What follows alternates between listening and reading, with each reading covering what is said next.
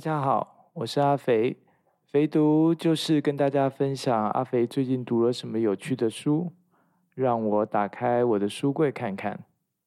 好，今天就挑这本来跟大家分享吧。欢迎来到肥读的第三集。今天要跟大家介绍的书是《Others Is Not a Race》，作者是 Melissa 的 Silva。我手头上的版本是二零一八年八月由新加坡 Mad Paper Press 出版的。如果用一句话来形容这本书，那我会说这本书是来介绍新加坡少数民族之中的少数民族。这本书其实荣获了二零一八年度新加坡文学奖散文奖的首奖。薄薄的一百页左右的英文小书。那算是作者的半自传体跟呃家族史的散文。如果要说这本书，应该要从二零一八年去新加坡出差，机缘巧合之下去了一家当地的独立书店。书店的名字叫做 Books Actually。其实本来新加坡的书店就不多，除了大众书局、Page One 这些本地书店以外。大概就是记忆国屋这些外国书店，所以我之前还真的没听说过有什么当地的独立书店。而就在二零一八年出差前，刚好在网络上看到了这家书店的介绍，发现这家书店很酷。它不只是一家独立书店，它还是一家支持少数族群、十分有立场、十分有态度的书店。对这家店来说，少数族群包括了性取向的 LGBT、种族上的，甚至政治上的。是的，在新加坡，反对党也是少数族群，所以书店里头也有一堆新加坡反对党出版的书。这么有趣的书店，我就找了一位当地也属于少数族群的朋友一起去逛。而这家书店也有出版业务，所以才会被我遇见这本有趣的书。顺带一提，应该是因为疫情的关系，所以 Books Actually 已经把实体门市收掉了，目前只有做网络业务，实在是很可惜。因为以后去新加坡就少了一个地方可以逛了。收回这本书，如果问大家新加坡有哪些种族？相信大家都会很快可以回答：华人、马来人、印度人，或是最多再加一个西方人。嗯，也不能说这样的答案是错的，毕竟这些种族确实是占了新加坡人口的绝大多数。我之前也是这么想的，直到看了这本书才知道，原来新加坡还有一个占人口不到百分之一的种族，却是新加坡。更准确的说，在马来亚马来半岛上定居历史非常悠久的其中一个族群，这个族群名字叫做 Euro-Asian，顾名思义就是欧洲跟亚洲的结合，或者我们可以叫他们叫做欧亚混血儿。他们确实是五六百年前男性的欧洲殖民者，主要来自于。葡萄牙跟荷兰，但是也有一些是英国跟法国等等。到了亚洲定居之后，跟当地女性结合之后的后代，其实概念上是有一点像是现在还蛮常听到的，而且还蛮看到文化上的一些呃蛮突出的，例如说娘惹，或者是爸爸，或者是 Peranakan，呃，新加坡叫土生华人的文化。只不过是娘惹、爸爸、Peranakan 的文化是华人到了马来半岛跟马来人结合之后的混血，而 Euro-Asian 是欧洲跟亚洲的混血。随着时间的流转跟环境的变化，曾经兴盛以及占马来半岛政治社会重要地位的欧亚混血儿族群人数占人口逐渐下降。目前，新加坡只有不到百分之一的人属于这个种族，那这也是一这个书名的由来。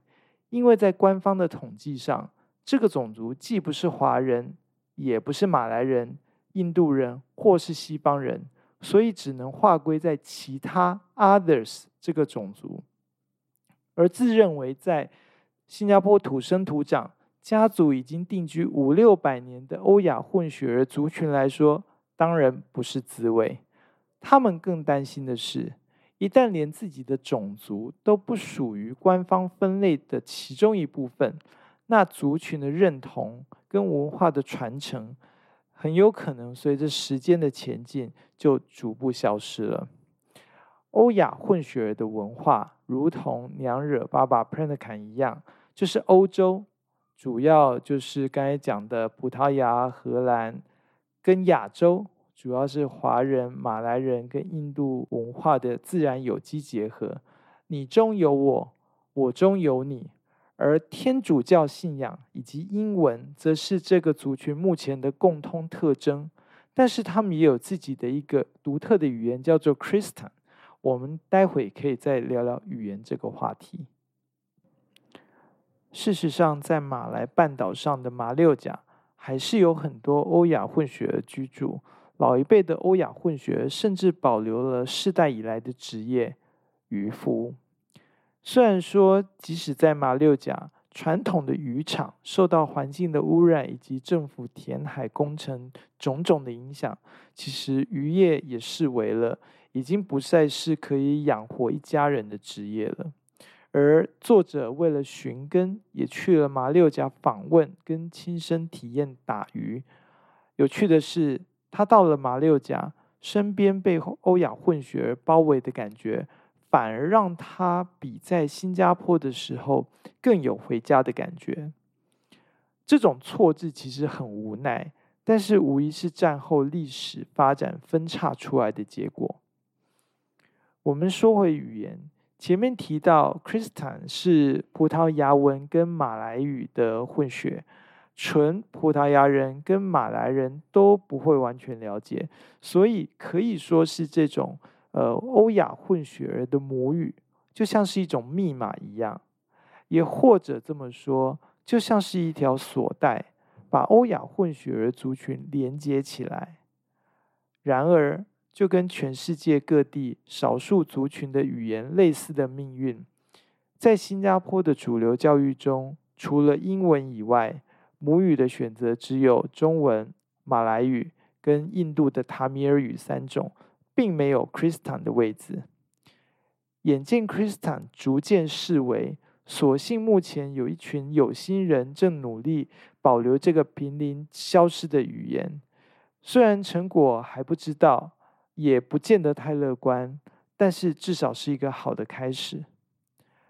对了。其实还有其他的欧洲国家跟马来人混血之后的族群，也是欧亚混血儿，他们也有自己的语言，只不过相较于葡萄牙跟马来混血的比例，这些其他种族的欧亚混血的人数更少。其实要保存语言的难度是更高。当然。口耳相传的历史，在一代跟一代之间传承，绝对是文化得以延续的重要因素。但是，随着新的世代不见得跟随之前世代的沟通方式，甚至已经不熟悉自己的语言，这个对于文化的传承造成了一定的危机。这就会说到这本书很明显的一个有趣的地方，就是食物。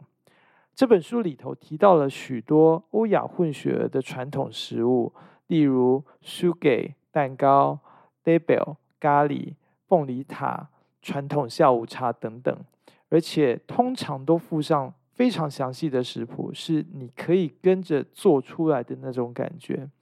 这就让我想到文化的纽带，除了宗教、语言等等形而上的事物以外呢，食物。可能会是最直接的实体连接，但是呢，往往也是更优为、更有效的文化标记方式。当然，相同的食物在这个时代手中呈现的方式，甚至食材的选择，可能跟之前的世代不会完全一样，但是中间的连接却是拆不开的。举个例子来说，台湾很多小吃已经或多或少改变了面貌，但是传统的味道，或者是说味蕾跟文化的记忆，却是如新的。我虽然不是一个老饕，但是看完这些食物的描述之后，也不禁好奇味道到底是如何。不知道下次去新加坡或者是马来西亚的时候，有没有机会找到呢？附带一提，书中也描述了二战时期欧亚混血儿族群的遭遇。当时欧亚混血儿被日军视为是亲英国那边的，所以呢，流放到呃马来半岛的一些偏远的地方去种植之类的。华文世界对于二战时期东南亚的关注其实挺少的，就算有可能也是以华人的遭遇为主，欧亚混血儿或者是马来印度裔似乎不多，所以我觉得这一本书也算是稍微打开了一扇窗，让大家华语世界的读者可以看一看这个族群在二战时期的遭遇。我对于新加坡和马来西亚还有这么一个少数族群的存在，虽然说逻辑上应该也是很合理，但是另外一方面来看，如果他们已经融入了主流族群，却也不会让我觉得惊讶。所以这本书让我感到十分的惊喜，发现还有蛮多事情其实不是这么的想当然而，世界上还有很多其他新的事物等待我去发掘。活在一个主流强势文化底下的少数族群，绝对不是一件容易的事情。可以想见，新加坡的欧亚混血儿族群，因为他们的外表其实类似西方人，而且也可以讲流利的英文，要保留自身的族群认同，其实并不容易。因为我们想一想，这个族群如果要投身，还是具有优越地位的白人族群，其实成本很低，而且好处蛮多的。但是，似乎不是所有的欧亚混血都会想要做这个选择，还是有一部分的人努力在维系自己的族群认同，保留自己的族群文化，而且希望族群以外的人也能够更了解他们。以一个占不到百分之一的绝对少数族群来说，被同化进去主流族群，似乎是一个不可逆转的命运。顺带一提。我个人不是太喜欢“同化”这个概念，毕竟在所有无论你多么强势的主流文化架构底下，总还是有许多相异处可能远大于相同处的次文化。所以，“童话”这个概念对我来说可以说是无从说起。那这本书就展现了这个绝对少数族群如何尽力维持自己的认同跟文化。很多时候，你可以直接感受到这份努力的挣扎。努力跟挣扎不保证最后一定成功，但是放弃跟投降，直接想都没想就任由自己融入主流族群，对于欧亚混血儿来说，似乎不是一个可以接受的选项。这份诚意跟挣扎，吸引了我这个坚信多元文化、众生喧哗对于全体人类。远远利多于弊的人来说，令人深深感到动容。最后，我想用作者引用曼德拉的一句话来总结这本书：“When you speak to man in a language he understands, he understands you with his head. When you speak to him in his mother's tongue, he understands you with his heart。”也就是说。如果你用对方会的语言来跟对方沟通，对方会用头脑，也就是理性来跟你沟通；但是如果你能用对方的母语来跟对方沟通，对方会用心，也就是感情来跟你沟通。优美的文化化成语言，虽然难以言喻，但是这句话却完美的诠释了文化跟认同在每一个人身上的作用。好，今天的分享就到这里。希望我的介绍能让你有兴趣找到这本书，然后好好享受书带来的乐趣。如果有任何问题或想要跟我讨论及分享，也欢迎用电子邮件跟我联络哦。我们下次见喽，拜拜。